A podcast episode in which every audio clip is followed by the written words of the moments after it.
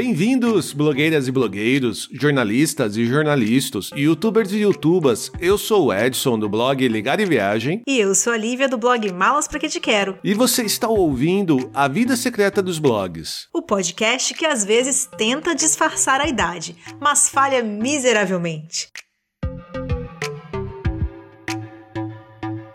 Olá, pessoal, sejam todos bem-vindos de volta. Olá, olá, olá! Estamos começando mais um episódio do nosso podcast e hoje a gente tem comemoração. Opa, vai ter bolo?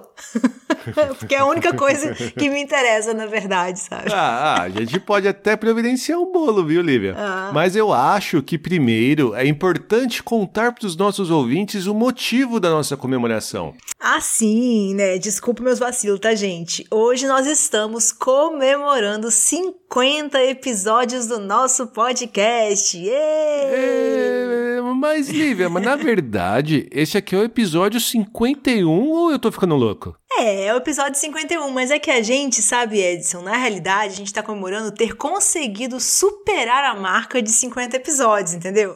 Imagina o mico que a gente ia pagar se a gente comemora o episódio 50 e não passa dos 50. Então eu achei que valia a gente comemorar no episódio seguinte, entendeu? Tá Mais bom, eficiente. Entendi, entendi. Não sei se me convenceu ou se vai convencer os nossos ouvintes, viu? Tô falando, Edson, foi isso com certeza, tá? Não teve nada a ver com o fato da gente só ter percebido, lembrado do número de de episódios depois de ter gravado os anteriores e tal. Nada a ver com isso, é só realmente uma questão de eficácia. Tá bom, tá bom, vamos ficar então com essa explicação. Mas o mais importante aqui, Lívia, é parabéns para você. Ah, obrigada, e parabéns para você também, Edson. Parabéns para nós, né? parabéns para os nossos ouvintes que nos aguentaram até aqui, em especial para os nossos apoiadores que não só nos aguentaram, como ainda ficam estimulando essas nossas ideias. Pois é, então solta o som, DJ. Hoje vai ser uma festa. Guaraná, muito doce pra você. Ué, eu achei que ia ser uma música tipo do rock, sabe? Para simbolizar nossa resiliência e persistência até aqui. É, não, é, que você falou que cria bolo e a gente é velho, então essa musiquinha é da nossa infância, não é? Ah, é, não, tudo bem, tudo velharia de qualquer forma, né? Ó, e sendo a música da Xuxa ou do rock, Acho que estariam ambas adequadas a este nosso episódio nostálgico e divertido, viu? É, ou cringe, né? Depende do quanto que os ouvintes aí vão se identificar ou não com as histórias que a gente conta. Então, mas cringe aí é papo de jovem, não é nosso papo. A gente fala nostalgia mesmo. É verdade, não. Pior, pior, Edson. Nós roubamos o termo cringe dos jovens, tá? Quando começou a falar de mais cringe, agora é cringe falar cringe. Eu só mantive porque tava no roteiro, mas tá é cringe, bom. tá? ah, mas quer dizer então que nós vamos ter historinhas hoje, Lívia. Isso! A gente vai fazer uma viagenzinha no tempo para lembrar aquelas coisas bem jurássicas que a gente usava nos blogs e sites antigamente. E não estaremos sozinhos, não. A gente pediu ajuda para alguns blogueiros e seguidores. Cada um vai contar pra gente o que mais lembra lá dos primórdios da internet ou dos seus próprios blogs. Ah, olha que legal, isso parece que vai ser muito bom, viu? Ah, é, eu já ri muito, né, ouvindo os áudios e a gente ainda nem conversou sobre eles direito, então imagino que, né, o que, que não vai sair daqui quando a gente acessar essas nossas memórias, né? Nossa, como a gente tá falando de idade e de velharia, olha, eu tenho muita memória e muitos anos nesse mundo de informática e tecnologia para contar, viu?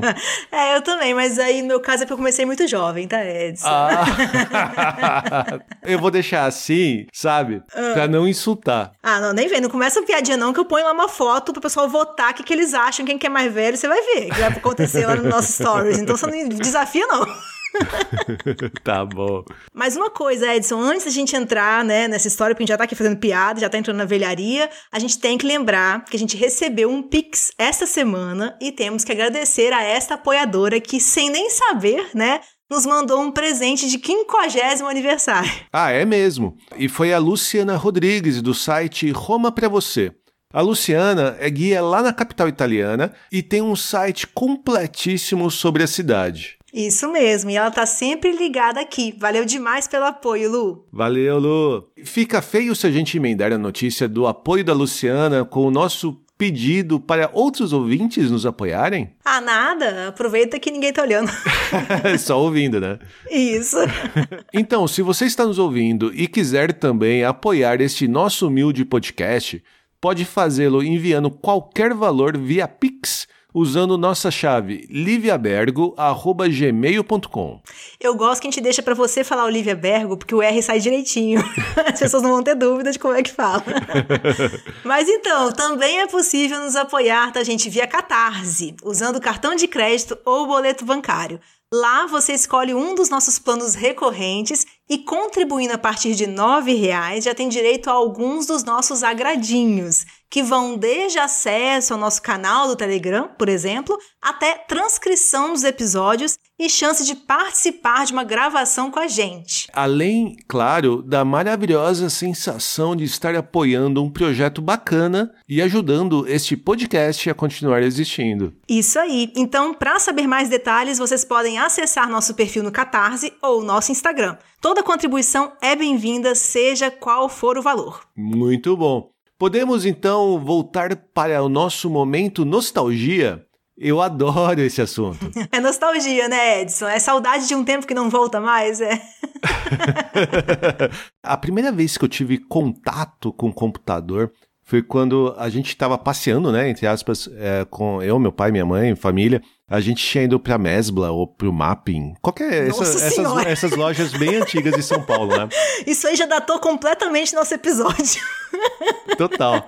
Eu lembro que a gente estava andando numa dessas lojas de departamento e tinha um computador. E era assim, a atração do lugar. Hum. E a única coisa que o, o rapaz lá, o vendedor, estava apresentando digitando no teclado e mostrando no monitor uma conta, tipo uma calculadora. Então ele colocava lá, igual, um mais um, aí saía resultado dois. Sabe, essas coisas assim? Era muito simples. Só que pra gente era a primeira vez que a gente tava vendo uma coisa dessa, né? Então ficava todo mundo impressionado. Gente. Acho que foi o primeiro contato, assim, tirando televisão, né? Filme, sim, essas sim. coisas que eu tive visualmente, assim. Nem era meu, né? Fui vendo na loja. É, eu, eu não lembro tão perfeitamente assim, porque o meu pai trabalha nessa área. Não que a gente tenha computador desde sempre, mas talvez o contato de passar para um lugar que tinha, mesmo que fosse, seja aqueles computadores gigantes, né? De data server, essas coisas, eu tinha. O que eu mais percebo que para mim é nostálgico, ou que é muito diferente de hoje, são as coisas que eram mais físicas, né? A gente tinha muita coisa física para operar os computadores, né? Coisas tipo disquete, CD. Mas uma coisa que me encantava demais, e eu acho que é só pela novidade, não consigo explicar hoje por que é tão diferente, mas eu adorava CD-ROM, eu amava. Assim, é óbvio que era o que estava dentro deles, né? Se eu pensar bem, é porque a gente tava. Normalmente o CD-ROM vinha com uma coisa que tinha animação, ou era um videozinho de música, ou era. CD-ROMs vinham com revistas. Sim, Eles tentaram sim. emplacar algumas revistas, né? Em CD-ROM. E para mim era o visual, era a questão do visual, óbvio, que era o diferencial, né? Uma coisa que era um pouquinho interativa, que minimamente, um botão que você clicava acontecia alguma coisa, né? E passava a página. E óbvio, tinha videozinhos lá dentro. Não sei se todo mundo que está nos ouvindo entende o porquê que as coisas eram físicas, né? Era muito por conta do tamanho das coisas, né? Não tinha internet, mesmo quando começou a ter, não era uh, não tinha uma velocidade suficiente para vídeos ou coisas assim. Então eu amava CD-ROM. e era bem na época do lançamento dos kit multimídia, né? Uhum. Que não vinha no computador, né? Você meio que comprava a parte, assim, que vinha as caixinhas de som separado. Verdade. E, e você vinha com drive de CD-ROM. Uhum. Eu sempre gostei bastante de mexer no computador. Né? A minha alegria era liberar, tipo, 100, 50 kbytes, porque com aqueles 10, 50 kbytes que você conseguia liberar, você conseguia rodar o Prince of Persia mais rápido, uhum. ou, ou, coisas desse, desse tipo, assim, né? Eu lembro bastante dessa coisa, que também envolvia, às vezes, diversos CDs, né? Às vezes você instalava coisas que tinha que pôr um CD, quando acabava de ler aquilo, você tinha que pôr outro CD, abria sozinho, ensina o próximo CD. Verdade. pra instalar coisas, né? Imagina só. E você tá falando de CD, isso porque, como você disse, você é jovem. Na minha época era disquete. É. E não era nem o disquete 3,5, era o 5 e 1 quarto. Aquele é. disquetão grandão lá que vinha. Eu nem lembro exatamente qual era o tamanho, mas era alguns kbytes, assim, não chegava a mega. É. E os famosos flop disks, né, de todos os tamanhos.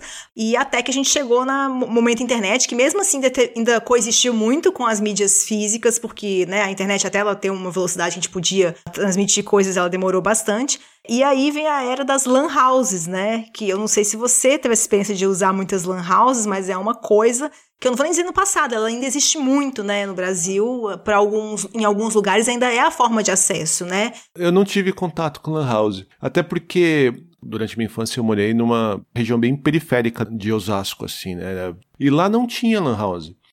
Como eu comentei também, eu comecei a fazer Fundação Bradesco e eu ia para o Bradesco com 13, 14 anos e lá tinha os laboratórios de informática, que era o laboratório de informática usando, é, na verdade, mainframe aquelas máquinas gigantonas de banco uhum. e você usava um terminal e como não tinha internet, não tinha nada, eu usava praticamente só para fazer lição da, da escola, né? Uhum. E você conhece, mas não sei se todos os nossos ouvintes vão saber, né? Mas eu estudei programação e hoje você vai fazer uma programação, você aperta um botão lá, você vê, vê se deu certo ou deu errado na hora e tenta procurar o erro, né? Uhum. Na minha época de escola, e aqui sendo muito cringe e entregando bastante a idade, eu tinha que fazer a minha programação em COBOL ou em Assembler e eu mandava executar no mainframe eu só tinha o resultado no dia seguinte num relatório em papel. Ah, é? Aí eu pegava esse relatório em papel na minha anotação, né, na, na, minha lição e fazia a correção se tivesse dado algum uhum. erro, né? Não cheguei a pegar cartão perfurado, Uau. mas essa de é, mandar lição e só ter o resultado no dia seguinte, isso eu peguei praticamente uns dois anos de estudo. E a pergunta que você precisa responder: era matricial a impressora? Claro. você acha que a, a, impressora que eu tinha em casa também não era matricial, a primeira? É, não, a minha também, não vou falar não. Mas era do meu pai, tá, gente? Mas vamos para as mensagens dos nossos ouvintes e blogueiros amigos? Vamos! Legal. O primeiro depoimento que a gente recebeu foi da Camila, do blog camilalatorre.com.br. Era uma vez uma internet de escada que você tinha que esperar para entrar depois da meia-noite, ou até as seis horas da manhã, ou depois no sábado, acho que era duas da tarde, alguma coisa assim, aí podia ficar o sábado e domingo inteiro. E nessa época eu tinha um blog que falava sobre muitas coisas, era bem zoado como eu. era sobre Britney Spears, Backstreet Boys e um pouco de Wicca e signos. O plano de fundo era um, um lilazinho bem, bem clarinho e o mais legal é que o mouse, né, o, cursor do mouse, ele era como se fosse uma estrela cadente, cheia de estrelinhas. Então, à medida que você mexendo, as estrelinhas iam brilhando, ia, sei lá, fazendo o movimento do mouse, era muito divertido. A gente não pensava na velocidade do site nessa época. Bom, primeiro agradecer a Camila por ter enviado esse áudio maravilhoso aí, né? Porque realmente falou muito bem de uma coisa que a gente vivia muito nesse período, que eu achei que é final dos anos 90, início dos anos 2000, no caso dela talvez. E para quem, né, não pegou essa época, ou não usava internet nessa época e talvez não entenda o que ela explicou ali dos horários de acesso, ela estava se referindo aos horários mais baratos, né? Então tinha a questão do pulso né, na, na linha telefônica, que deve ser assim até hoje no, no, Brasil, de você paga um pulso, né, por ligação, por, por minuto, ou era alguns minutos, se não me engano. E aí, no fim de semana, né, e em horários diferentes, como ela comentou, aos sábados, ou à meia-noite meia às seis, era um pulso único. Você ligava e se a ligação não caísse, você pagava uma vez só, aquele centavo só, né? E aí era assim que mais ou menos funcionava a dinâmica entre pais e filhos naquele momento pra gente acessar a internet. Toda casa era assim, né? E é muito curioso como é que isso se deu tão rápido, de que todas as casas assim, não, não pode ficar usando internet que vai gastar muito telefone. E aí, óbvio que a criança, o adolescente negociava, ah, mas então tem dia que não gasta, que é o dia do pulso único, o horário do pulso único e tal. E nisso podia se usar a internet nesses dias. Então todo mundo esperava esse horário mais barato, né? Como ela explicou aí, que era madrugada, ou fim de semana, ou feriado e tal.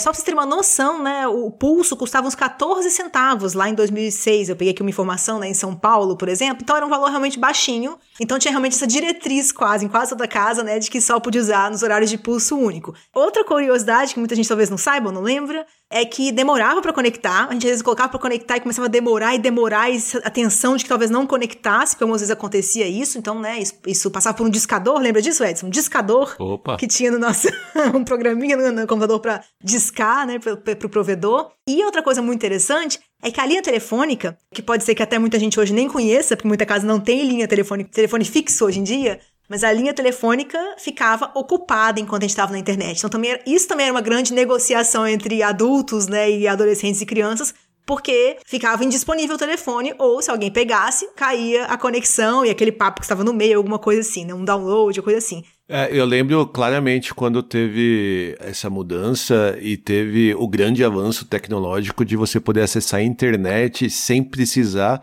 ocupar a linha telefônica, assim. Uhum. Foi realmente uma mudança de vida, né, para é. nós jovens, assim, né, e toda essa negociação com os nossos pais, né. Não, é, e eu acho que realmente quem não passou por essa época, assim, talvez não entenda que era assim, era um modo de vida, né, a sua vida funcionava de tal a tal horário, né, e nos fins de semana para entrar, enfim, tinha uma coisa muito importante e um, combinado. E lógico, casa com mais de uma criança, mais de um adolescente, tinha que dividir os horários. Era uma loucura. Uma coisa que eu peguei aqui do, do comentário da Camila Assim, eu no início, eu nunca tive blog, assim, eu criei o meu blog faz muito pouco tempo. Então eu não tive essa experiência de eu ter o meu blog, escolher a cor, escolher o mouse, etc. Eu, eu tinha muito mais o papel de, de leitor, né, consumidor.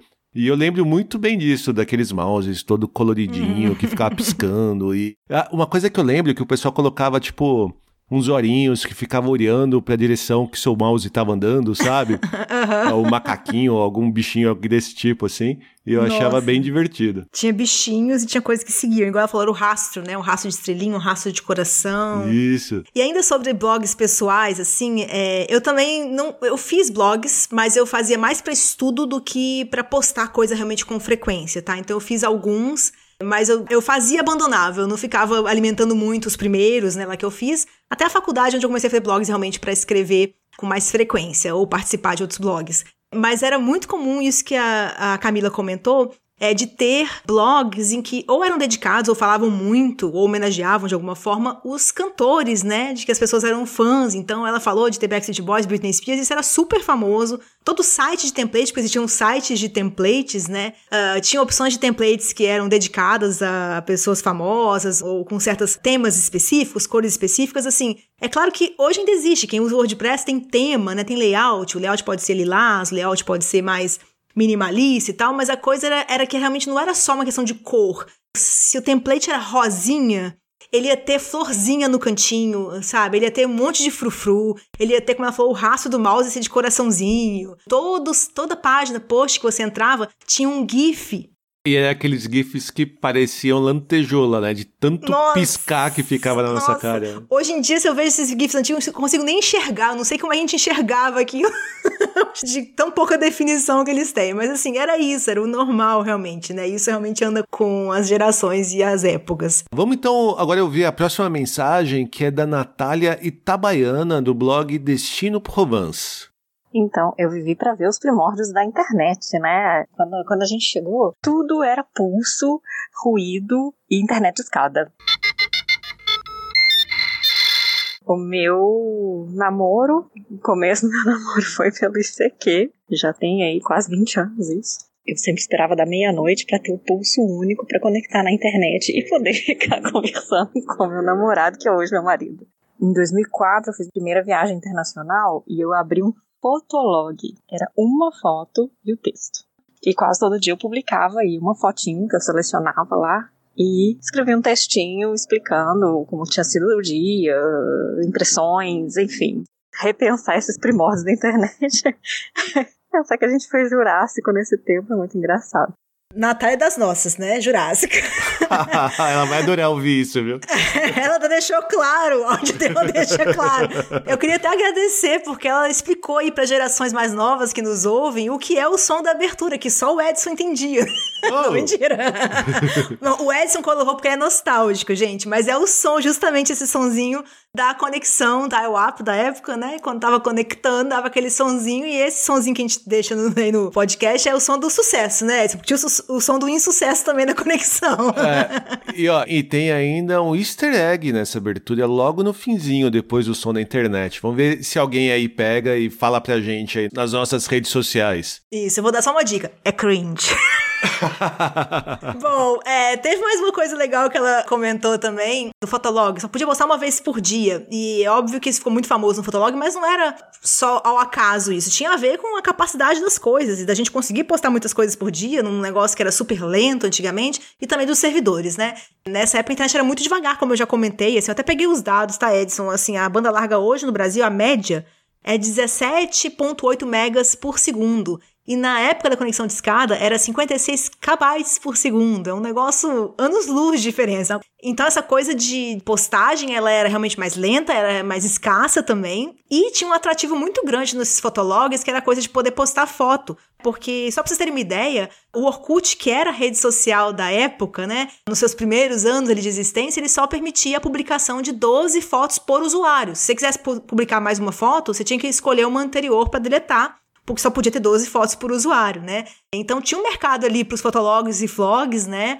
E existia um concorrente brasileiro ao Fotolog, que era o Flogão. Você lembra do Flogão, Edson? Eu lembro do Flogão, assim. Eu não usei, né? Nem acessei nem como leitor mesmo, né? Uhum. Mas eu, eu lembro dele sim. Eu me lembro que eu colocava no meu Fotolog as fotos que eu tinha tirado no dia pro meu trabalho, que eu fazia. Eu tinha estágio, né? Eu trabalhava como fotógrafa no estágio. Essa época aí que eu usava o Fotolog era lá nos anos. Dois, início dos anos 2000, na verdade. E acho que quem usou também talvez não saiba que o Fotolog ele só deixou de existir muito recentemente, que foi em 2016. E o Flogão só em 2019, tá? E nos últimos anos o Flogão, ele tinha uns nichos bem específicos que mantinham ali ele com alguns usuários, que era, olha a curiosidade, eram pessoas admiradoras de caminhões e ônibus, e do jogo Tibia. Caramba! é, então, quando foi fechado o flogão, né, teve até, tipo, matérias para avisar as pessoas, fãs de caminhões e ônibus, dos novos sites ou páginas agora de Facebook, né, onde eles poderiam encontrar essas informações e voltasse como responder. Então, coisa muito importante. Que legal. Mas você falou do Orkut também, né? Eu acabei não usando tanto Orkut assim, como depois a gente foi usar o Facebook, Instagram, esse tipo de coisa não participava tanto, principalmente das comunidades, né? Das famosas comunidades do Orkut. Uhum. Mas eu tive o meu perfil, tive os meus amigos, subi algumas fotos. Serviu, assim, para retomar alguns contatos do, da, do primeiro e segundo grau. Uhum. Mas eu entendi, você participava ou não de comunidades? Não participava. Ah, entendi. É porque as comunidades, assim, elas eram usadas por uma coisa muito curiosa, né? Elas não eram tanto um fórum de discussão, elas eram quase elementos ou era para piada ou era para você ter no seu perfil um status ou uma informação que te, que te descrevia. Lembra disso, assim? Lembro comunidades assim, que o nome da comunidade era Eu Odeio Acordar Cedo. Ninguém conversava dentro da comunidade sobre odiar acordar cedo. Podia ter um outro papo, mas não era muito. Uhum. Mas era importante lá no perfil, quando alguém acessava o seu perfil, via seu nome, suas principais informações, suas 12 fotos, né? E embaixo tinha as comunidades que você participava. E você estava deixando claro as coisas que você, que te definiam, né? entendi, né? Que é, eu odeio acordar cedo. Aí tinha uma outra que era eu odeio segunda-feira. Tinha outra que era abro a geladeira para pensar.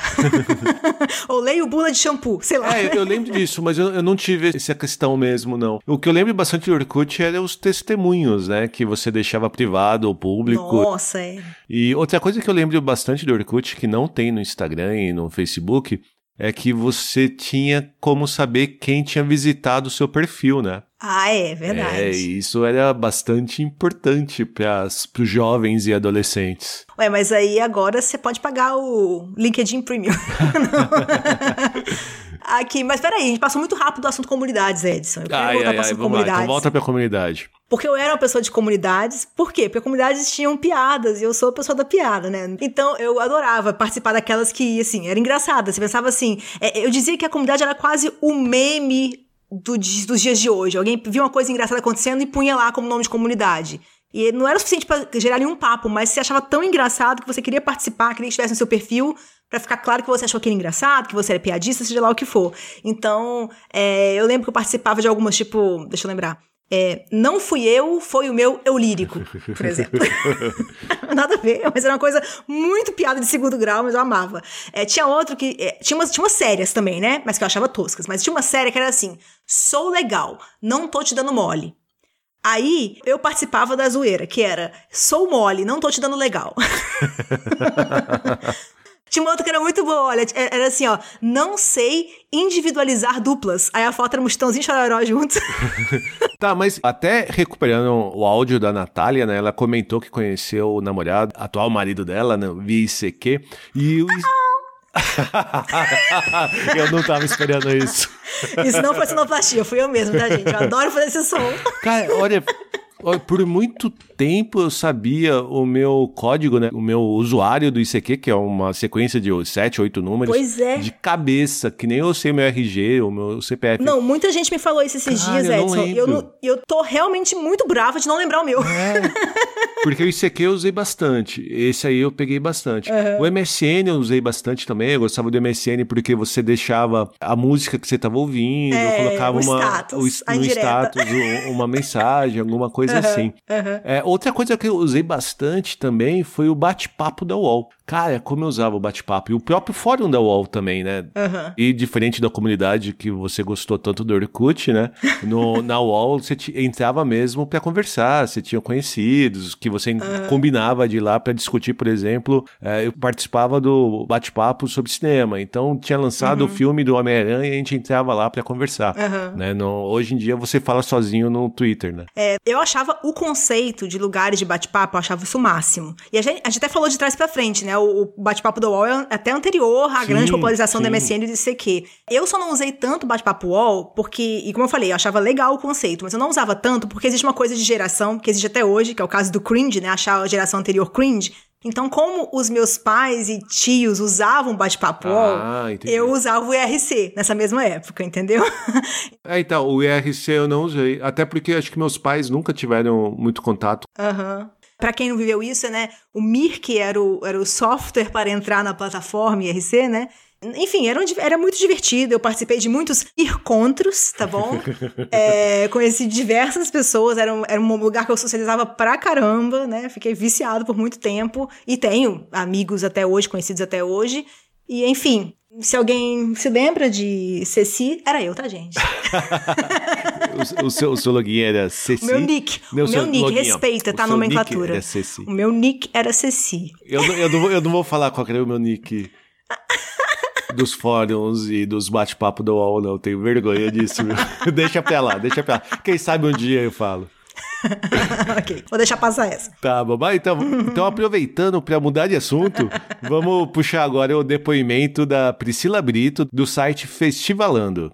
Então, lá em 2000, 2001, eu criei o meu primeiro blog, que na verdade acho que nem blog era, eu não lembro de ser usado esse termo ainda na época, se era usado eu não conhecia. Era uma homepage, um site, um site com muitas aspas, que eu criei no HPG, que era a sigla para homepage grátis, que era tipo, sei lá, um avô do blogger, do WordPress. Era uma plataforma que você podia criar uma página grátis. E aí o seu site, o seu blog, whatever, tinha lá né, o domínio .hpg.com.br. Enfim, era um site sobre o movimento Riot Girl, que para quem não sabe foi um movimento de bandas punk feministas dos anos 90. E aí o site era um site com fundo lilás e textos bem curtinhos sobre as bandas que faziam parte do movimento. E assim, eu não lembro de muito detalhe técnico, mas eu lembro do HPG ser um negócio meio sem jeito para mexer. Eu lembro de não estar muito satisfeita com o layout também. Mas também, né, gente, um, um site com fundo lilás não tem como ser um site bom mesmo pra você ficar satisfeito, né? Eu digo, Edson, que ouvir, apenas ouvir o áudio da Priscila já pra mim é, é me lembrar de uma época muito cringe. Porque a Priscila foi minha caloura na faculdade. Eita! É, informação que eu tô trazendo aqui pra vocês, viu, gente? Informação nova. É, ela foi minha caloura na faculdade e, se não me engano, eu era monitora numa disciplina em que ela era aluna. Eu era monitora de informática e editoração, que existia isso em jornalismo, né? A gente é contemporânea, de qualquer forma, dessa época aí de sites do HPG, eu lembro demais disso mesmo. Nessa época que ela falou, né, nos anos 2000, 2001, a gente realmente não, não falava muito o nome blog, né? A gente sempre chamava de site. Uhum. Então, era o site sobre uma banda, era o site sobre um filme, era um site sobre algum tema específico, assim. A gente não, não, não utilizava esse termo de blog. E era engraçado também o, a, a URL, né? Porque sempre tinha .hpg.com.br, ponto geocities, ponto, sei lá, o geocities não, era barra, né? Geocities, ponto, barra, e o seu nome, e tinha um monte de números, ponto HTML Nossa. no final, né? Era um negócio bem, bem divertido e bem difícil de acessar, né? E eu até achei engraçado ela comentar, não é o caso da Priscila, tá, gente? Priscila é cult, então ela tinha lá um site sobre o movimento, né? ah, do White Girl, mas assim, ele era em inglês por causa do movimento. Mas me lembrou que nesse, nessa época muita gente tinha site com nomes em inglês só porque achava bonito, porque achava que ia ficar chique, né? E antes era uma coisa muito aleatória os nomes, ou o nome da pessoa mais que uma coisa em inglês, né? Enfim, era, era realmente engraçado essa coisa do inglês na época. Essa questão mais de hobby, né? É, um adolescente fazendo um blog, Um adolescente né? fazendo um blog, um É. site. Não, e falando em adolescentes, e falando no site da Priscila, que é o Festivalando, me lembrou de como era baixar músicas, ouvir músicas naquela época, né? A gente usava o. Winamp, lembra o do Winamp? Winamp, suas skins coloridas, Isso, skins de banda, de nossa, que diversão.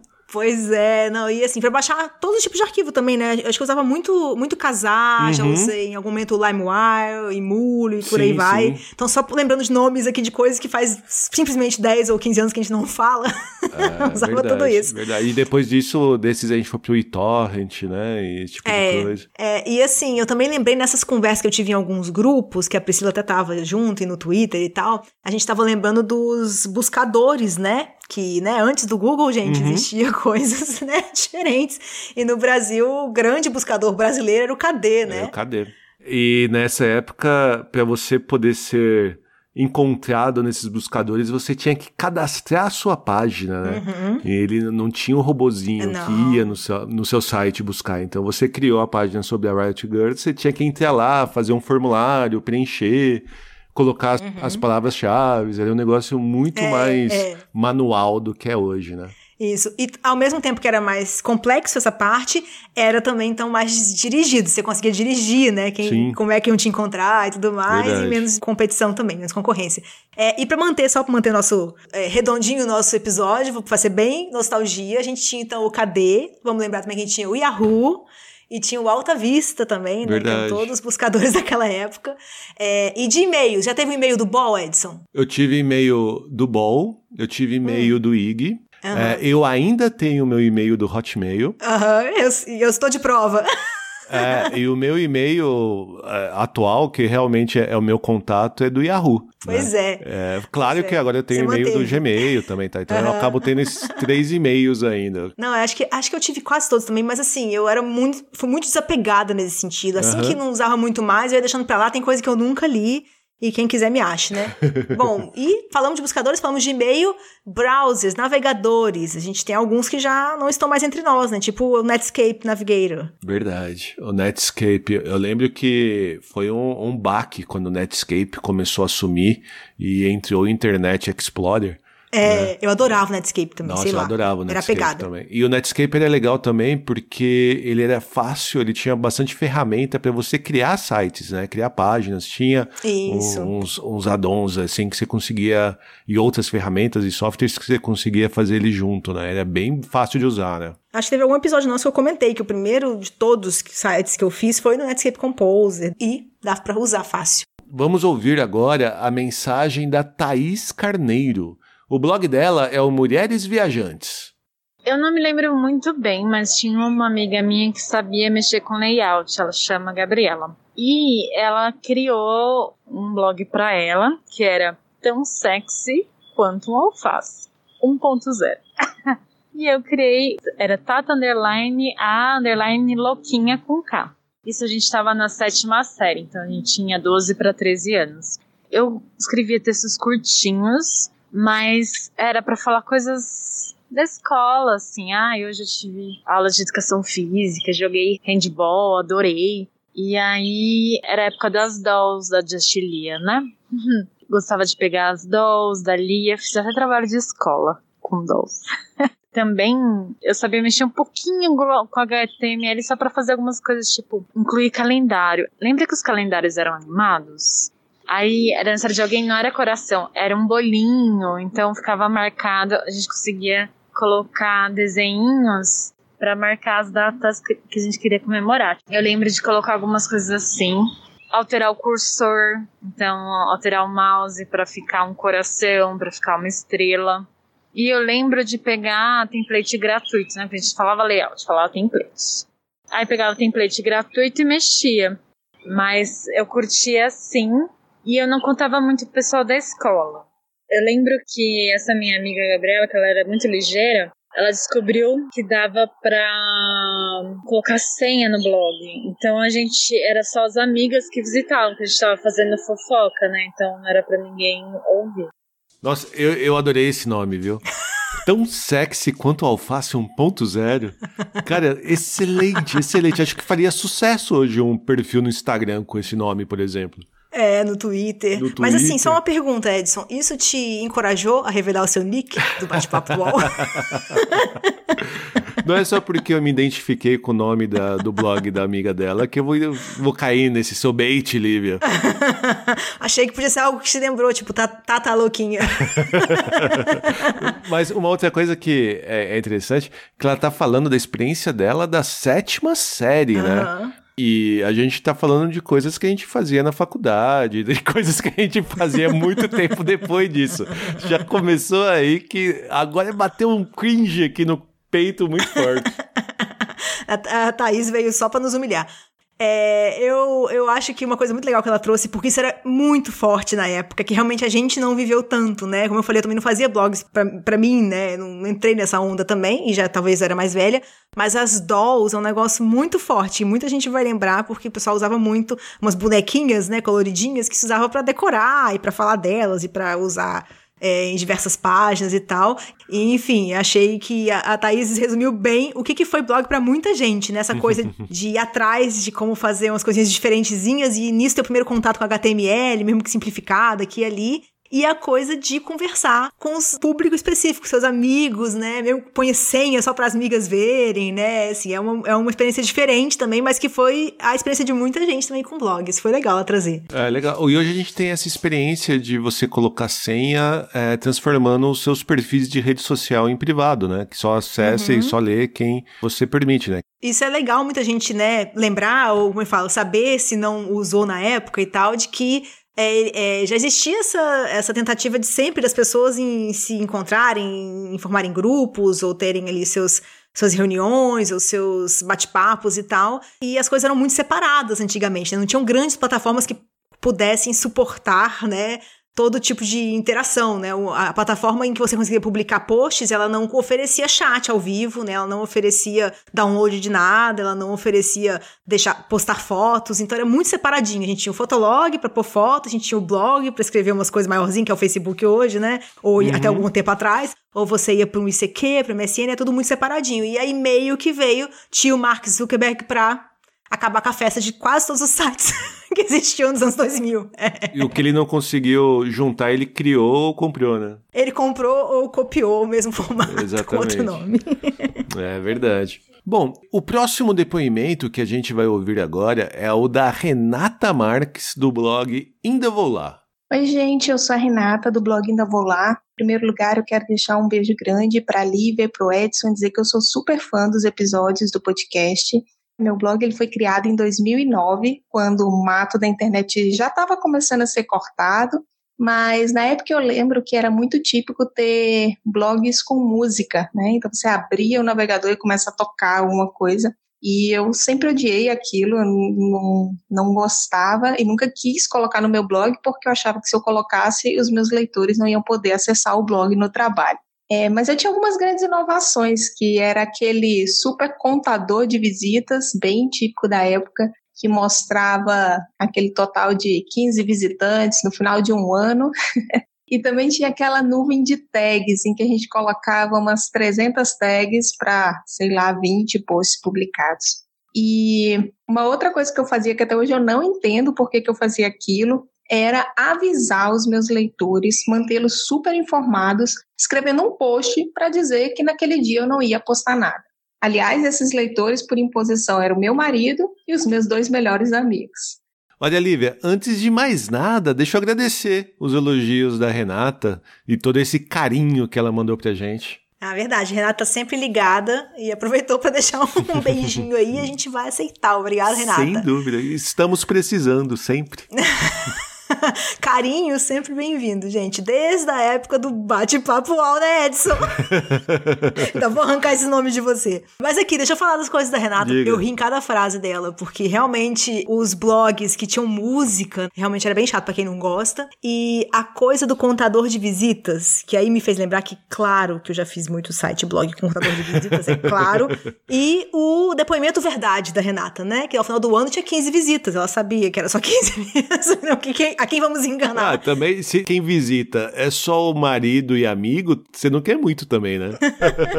Ela falou da nuvem de tags, que é uma coisa que eu acho que ainda tem uns lugares que usam nuvem de tags por aí. É, eu, não, eu ia falar que até mesmo contador de visitas ainda tem. É, né? Tem uns blogs meio obscuros aí que você Uhum. entra para ver algo específico ou aquele blog que ainda existe de e usa o mesmo template, né, de muito tempo atrás, você ainda encontra ainda alguns É. contadores por aí. Não, isso é verdade. Eu tenho que confessar que eu cruzo com alguns sim, mas assim, sempre olho com esse olhar, né? Eu acho que é um blog que parou no tempo lá, né? Não levo muito a sério.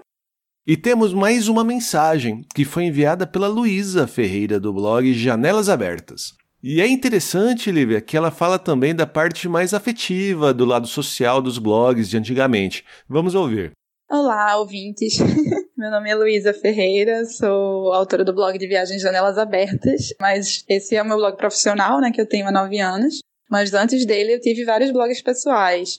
E recentemente eu tava olhando e me bateu uma super nostalgia, assim, porque era outro esquema, né? Eu tava falando com as pessoas que eu sabia que eram meus leitores recorrentes, que eram um punhado de amigos e conhecidos. E aí eu fazia certas amizades através dos blogs, e a gente conversava muito pelos comentários, tinha muitos desses posts, tipo, meio blogagem coletiva, assim, aquelas correntes, assim, tipo, sei lá, 10 coisas que vocês não sabem sobre mim, coisas desse tipo, assim, a gente fazia com bastante frequência. E tinha essa coisa do blog roll, né, na lateral, assim, que a gente ficava colocando indicações dos blogs que a gente recomendava. E aí era meio que, tipo, quase um, né, dizer assim, ah, essa pessoa é minha amiga, né, assim, essa coisa meio de colégio, assim, de tipo, nossa, não posso esquecer de colocar fulana no meu blog roll, senão ela vai ficar chateada e tal.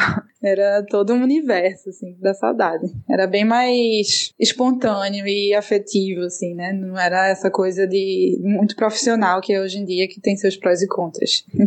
Sabe que faz pouco tempo que eu percebi que quem já estava com uma visão mais profissional de site, profissional de blogs, e fazia essa questão de, ah, coloca aí o link para o meu site para mostrar que você é meu fã.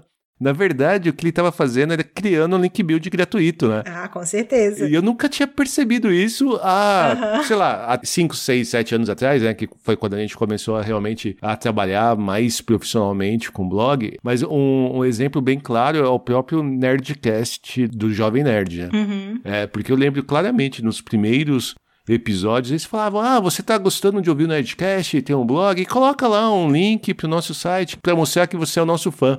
Na verdade, o cara tava querendo criar um link building, né?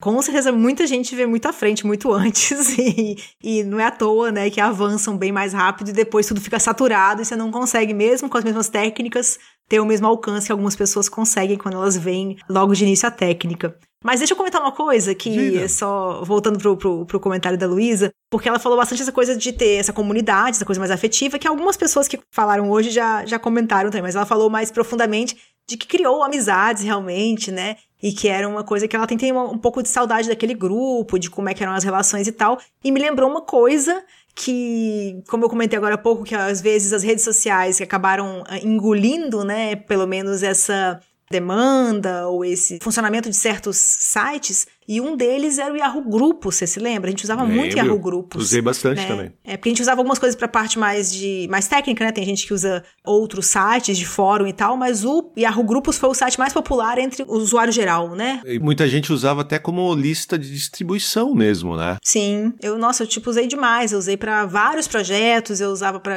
grupo de família, mas também como você falou, grupos de, né, de escola, de faculdade, de distribuição pra algumas alguns projetos e tudo mais. E acho que é uma coisa que fez parte da história de muita gente e a gente conseguia se corresponder bastante por ali. E eu também acho que foi um que todo mundo foi assim, não foi de uma hora pra outra que todo mundo saiu. Ele, a gente foi parando, né? As redes sociais foram sendo mais fáceis de encontrar as pessoas e criar novos grupos e comunidades e tudo mais. E o Yahoo Grupos foi sendo deixado e, e não falamos muito dele hoje, mas eu acho que muita gente usou. Sim, verdade. E outra coisa que a Luísa comentou foi da blogagem coletiva. Eu vou falar uma coisa um pouquinho polêmica. Eita, Não, acho que a Luísa foi- acabou sendo polêmica sem querer, que ela falou que é uma coisa de antigamente, a blogagem coletiva. Eu vou só reforçar que eu também acho. Comentar uma coisa que de vez em quando eu comento, não é novidade realmente, né? É uma coisa de antigamente e é dessas coisas que ficaram, né? Que ficaram lá de trás. Mas eu acho que cada um tem seus motivos pra fazer certas coisas e eles podem ser adaptados. Então, a blogagem coletiva de antigamente ela não faz muito sentido hoje em dia, né? Para mais gente ler você, ou para mais gente te conhecer, não vai acontecer isso. Não é assim que as pessoas acessam textos hoje, né? Não é através dos blogs, é através dos buscadores, né? E a blogagem coletiva não contribui muito para isso. Mas, porém, todavia, tem muita gente que fala, e isso eu quero só fazer uma meia-culpa, porque eu entendo, eu já ouvi esse argumento, de que fala que isso os estimula a escrever, né? Então, eu adoraria que escrevessem sempre pensando em SEO, né? Tentando fazer um texto que realmente vai ter algum, algum resultado, mas com certeza se faz bem para a pessoa conseguir escrever, sair da inércia, tirar do papel uma coisa, tem mais que usar, né? Uhum, verdade. Nossa, Lívia, muita coisa, né? Uhum. Que as meninas falaram, ou mesmo a gente foi lembrando, ouvindo os áudios dela. Mas mesmo assim, tem muita coisa que a gente acabou não falando, né? É, eu acho que assim, dá pra fazer mais episódios em algum momento, né? Disso também. Mas tem uma coisa que eu acho muito legal a gente comentar, só porque Hum. é uma realidade muito presente hoje em dia, que é o tal do streaming, né? A Sim. gente tá num mundo que. Nossa, a gente tem. Cada um de nós assina dois, três streamings, se não Verdade, mais, né? Verdade. E é uma coisa que era completamente fora da realidade. Eu acho que o streaming é a coisa que eu acho que a gente achava que era mais assim, futuro inimaginável, né? Ficção científica naquela época. Se alguém falasse que o bate-papo ia evoluir, que ia criar uma rede social melhor do que o Orkut e tal, a gente, beleza, é é é a evolução normal. Ter streaming eu acho que era fora da nossa realidade, porque realmente a internet não suportava nada nesse sentido. Muito. E a gente usava, né, o. é, Eu até anotei aqui que a gente usava, pra não esquecer de falar, que era do Real Player, lembra? Sim, que é sim. assim que tocava vídeos.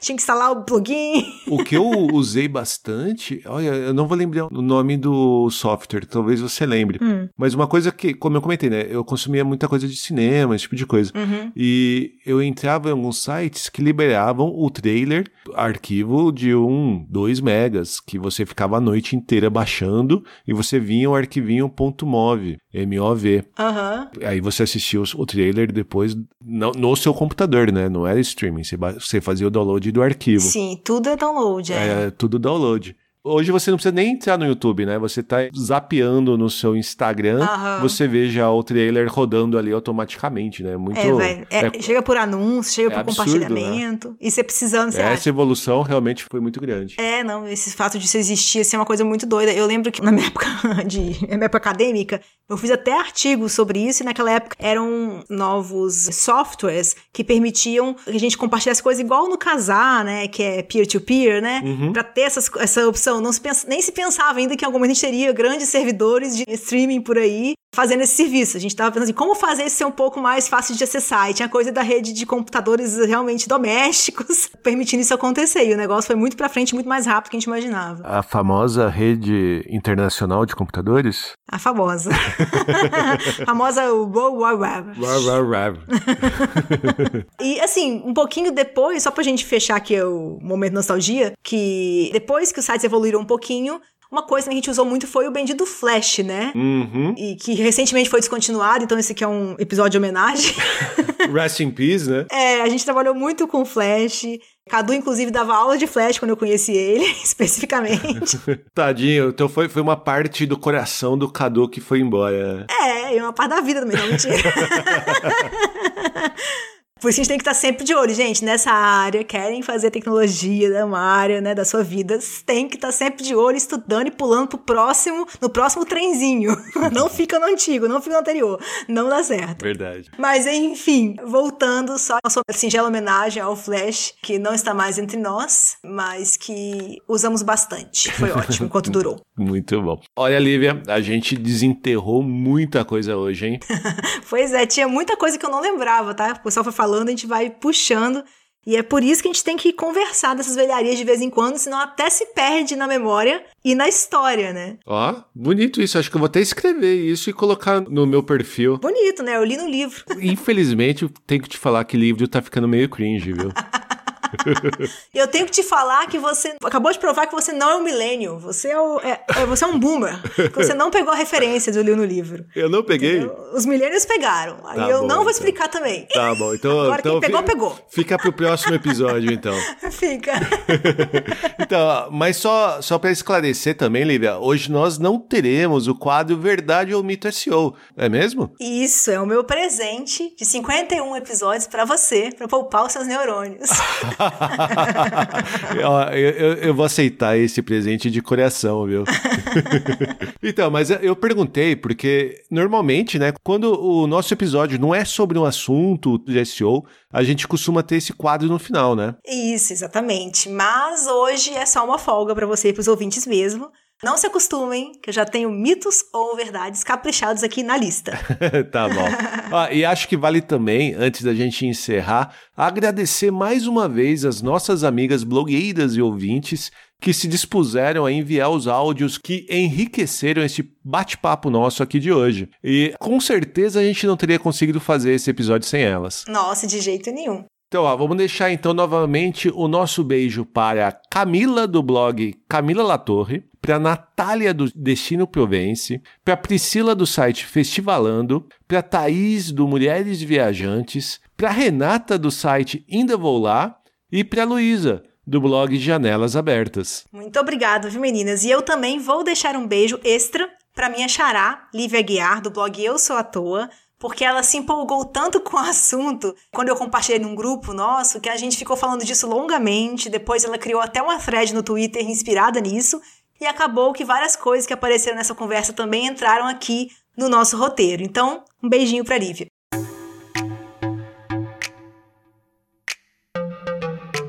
Este foi mais um episódio do podcast A Vida Secreta dos Blogs.